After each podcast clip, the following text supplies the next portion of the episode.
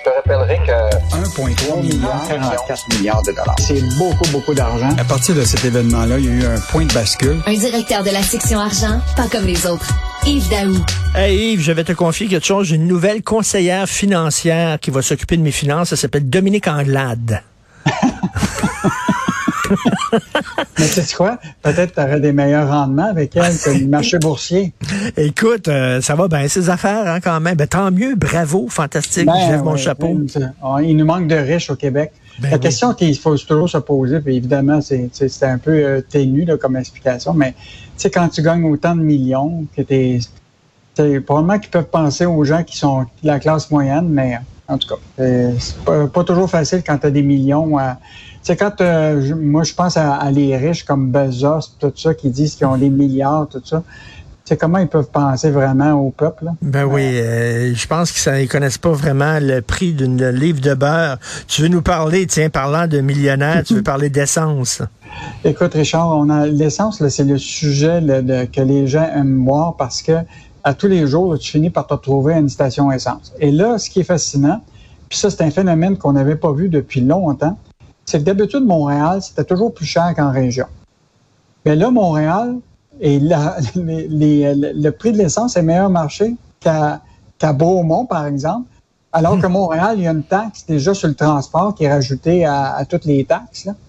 Et donc là, ce qu'on s'aperçoit, c'est que les euh, stations-service profitent des Euh. régions pour faire plus de profit. Et normalement, ça. Et là, CAA, normalement, là, la marge de, euh, ce qu'on appelle du détaillant est à peu près toujours 9 cents, normalement, qui devrait être euh, la, norme. Et là, tu t'aperçois que le centre du Québec, l'Estrie, l'Outaouais, Mauricie, Chaudière-Appalaches, la capitale nationale, la Côte-Nord, etc., c'est en haut de 10 cents la marge. Donc, les pétrolières, particulièrement les stations essence, ont décidé de faire en sorte de faire plus d'argent en utilisant ceux qui gazent dans les régions. Et donc, CA, tout ça, est épouvantable que pendant que le prix de- du baril de pétrole, je te rappellerai que le prix du il est en baisse, là, euh, un peu partout à travers le monde, compte tenu qu'on anticipe une, une certaine récession. Là. Et donc, euh, donc, une analyse qui est faite avec CAA ce matin qui montre très bien qu'en région, les gens payent plus cher alors qu'ils ne devraient pas payer plus cher. C'est pas normal que, mettons, à Beaumont, hier, qui était à 1,64,9, puis qu'à Montréal, il était à 1,58, euh, la différence Ben de prix, alors que non, il y a quelque chose Ben qui non, il en profite. Un jour, on va tous avoir une auto électrique, puis on va tous les mouner. Toute la gang, on va tous les mouner. On va dire bonjour, bye bye. Ils sont en train de creuser leur propre tombe, ces gens-là. Mais ce qui est fascinant, c'est que l'Association des distributeurs d'énergie au Québec, le Sonia Marcotte, disait hier, là, Ah, là, on, a, on a dû payer, euh, charger, euh, prendre des marges plus chères, etc., à, hausse, à hausse- cause de la hausse du salaire minimum et les, les frais d'augmenter des cartes de crédit. Écoute, n'importe quoi, n'importe quoi. Écoute, j'ai mis mon nom euh, cette semaine sur une liste d'attente pour une auto électrique. Je peux te dire que la journée je vais l'avoir, ils vont voir mes fesses en tabarnouche. euh, chronique de Michel Gérard aujourd'hui, euh, inquiétant. Sommes-nous proches d'une récession? Écoute, il y a un sondage, je sais pas si tu as vu euh, ce matin, Richard, dans le journal, les Québécois préoccupés par l'économie, que plus préoccupés par l'économie que par la santé. Ça, c'est le premier sondage que je vois. C'est fait quand même par le Cyrano, qui est un organisme assez connu euh, au Québec. Et là, la, la- la préoccupation économique va au-dessus de la santé actuellement. Et c'est une hausse de 5 points euh, par rapport à... Alors que la santé avait toujours été... fait que tu vois très bien là, que les enjeux économiques, les taux d'intérêt, l'inflation commencent à être une préoccupation. Et là, hier, là, je sais pas si tu as vu ce qui s'est passé à la bourse. Là. Écoute, d'un coup, là, dans la journée, tout a chuté. Ah Écoute, oui. Écoute, de 4 à, sur S&P 500. Écoute, le Nasdaq, 5% qui a baissé. Donc, euh, il y a- il y a- on- Michel s'est interrogé, qu'est-ce qui se passe? Et là, ce qu'on s'aperçoit, c'est que là, l'inflation aux États-Unis a augmenté encore. Et donc, même avec l'augmentation des taux euh, d'intérêt, ils réussissent pas à mater la- la- l'inflation.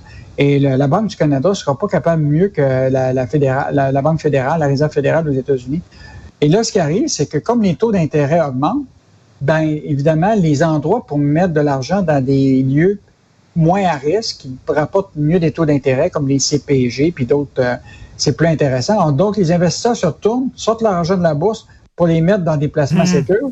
Et là, les, écoute, les investisseurs en bourse, là, ils voient ça, euh, de- ils sont un peu euh, paniqués. Là. Donc, hier, une grosse, euh, grosse chute. Mais là, ce que les gens se, se, se, se disent, c'est on s'en va-tu vers une récession? Une récession, normalement, là, c'est, on le sait, c'est trois trimestres hein, tu sais, où est-ce que le- la, la, la croissance économique est, est négative. On n'est on n'est pas encore là, mais la, la, la réalité, c'est que est-ce qu'on souhaite une récession pour calmer la consommation? Que les gens, tu sais, actuellement, on est de plein emploi partout. Euh, donc, euh, écoute, c'est une. Moi, je voudrais pas être économiste.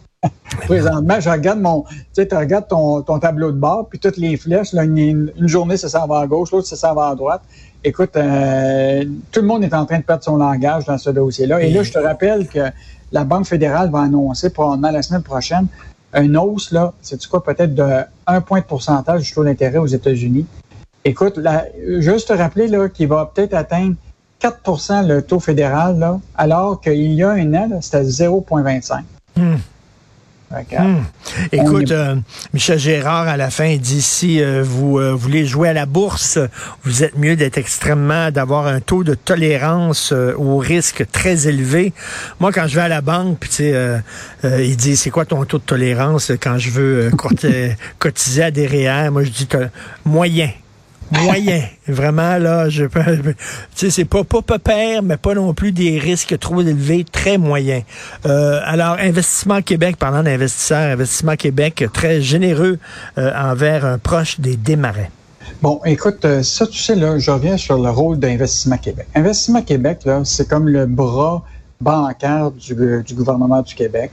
C'est-à-dire, il y a une partie là, où ils ont des fonds propres, à peu près 2, 2 milliards, qui investissent dans les entreprises. Puis ça, c'est l'analyse qui est faite. Puis tu as un autre 2, 2, 2,4 milliards qui est le Fonds de développement économique qui sert souvent à des décisions politiques. Ils décident, ah, tiens, il faut mettre de l'argent là parce que ça va être bon pour l'économie du Québec. Mais là, ce qui est intéressant, Richard, puis ça, c'est pas la première fois, hein, Investissement Québec, toute son équipe d'investisseurs, là, ce qu'ils font, c'est qu'ils confient l'argent des Québécois à des gestionnaires de fonds. Hmm. Et des, autrement dit, des gens qui ont des fonds, puis ils vont les investir ailleurs. Là, ça, c'est euh, quoi? C'est comme la sous-traitance? Bon, c'est une forme de sous-traitance. C'est juste que ces groupes-là, ces, ces, ces fonds-là, promettent des rendements de 20 mais là, par ça, tu perds la trace de où ils vont investir cet argent-là. Tu sais.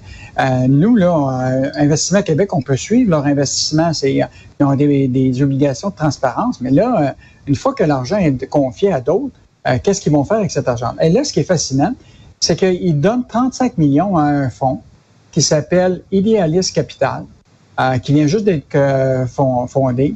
Euh, ils, ont, ils, veulent, ils ont amassé 250 millions, dont 35 millions d'investissement Québec. Et ce qui est fascinant, un des associés de tout ça qui part ça, c'est Pierre Larochelle. Or, Pierre Larochelle, c'est celui qui est un ancien haut dirigeant de Power euh, Energy et Power Sustainable, deux filiales de Power Corporation, qui sont très, très proches. Enfin, il est encore, La Rochelle, sur le conseil d'administration de Lyon Électrique et Lemon Pulse. Et là, la, la- la- la question qui, se- qui se pose, tout ce monde-là, on dirait qu'ils se parlent entre eux autres, tu comprends-tu? Hmm. Euh, parce que juste te rappeler qu'Investissement Québec est encore euh, détient 8 actions de, de Lyon Électrique. Même le ministère de l'Économie a accordé un prêt pardonnable de 50 millions à l'entreprise. Euh, écoute, puis là, le- lui, il siège encore sur le conseil d'administration de Lyon et de Lemon Pulse. OK, fait quand, il dit, là, j'ai coupé les liens avec euh, Power, c'est pas tout à fait vrai, là. Ben, écoute, euh, on va prendre sa parole, mais Oui. la réalité, c'est quand tu regardes, on dirait que c'est tout le même réseau d'affaires Hmm. qui finit par se retrouver. Puis, euh, là, la question, la réalité, c'est comment ça se fait qu'on va donner 35 millions d'argent public à un fonds qui est encore proche des, des, des, des, des- marais. Et là, juste te rappeler que ces dernières années, IQ et la Caisse de dépôt ont fait des placements, ont investi 128 millions de dollars dans des fonds gérés par Power, dont 35 millions à la Fibre Sagar, qui est une filiale du, euh, Et- du conglomérat. Et on s'entend, on s'entend qu'ils n'ont pas vraiment besoin d'aide de l'État. Les démarrais, là, on s'entend qu'ils ont les poches assez profondes. Hmm. La question, c'est que c'est quoi le risque que les Québécois Ben oui. ont à mettre 35 millions? Bon, là, ils disent qu'ils vont nous donner un rendement de 30 euh, de 20% ben, euh, Et ce qui est fascinant, c'est que quand on lui a posé la question le matin, il ne voulait pas nous dire combien IQ avait Investissement Québec n'avait mis. Puis dans l'après-midi, ben on a bien vu qu'à partir de nos questions, Investissement Québec n'avait pas le choix de nous le dire. Hein. Euh, donc, euh, c'est, euh, on, dirait que c'est tout le temps le même réseau qui finit par obtenir de l'argent d'Investissement Québec. Ben et, et, donc, nous autres, ce qu'on fait, c'est qu'on fait juste exposer les faits. Exactement. Puis en terminant très rapidement, je conseille aux gens d'aller lire la chronique de l'excellent Daniel Germain sur ce gars-là qui a vu son REER complètement disparaître. Le gars, il était responsable, il a cotisé un REER, là, c'est sa retraite et je vais pouvoir sortir mon REER. Mais non, il n'existe plus. Alors Daniel Germain euh, tente d'élucider le mystère. Merci beaucoup, Yves Daou. On se reparle demain. Bonne journée. À demain. Au revoir.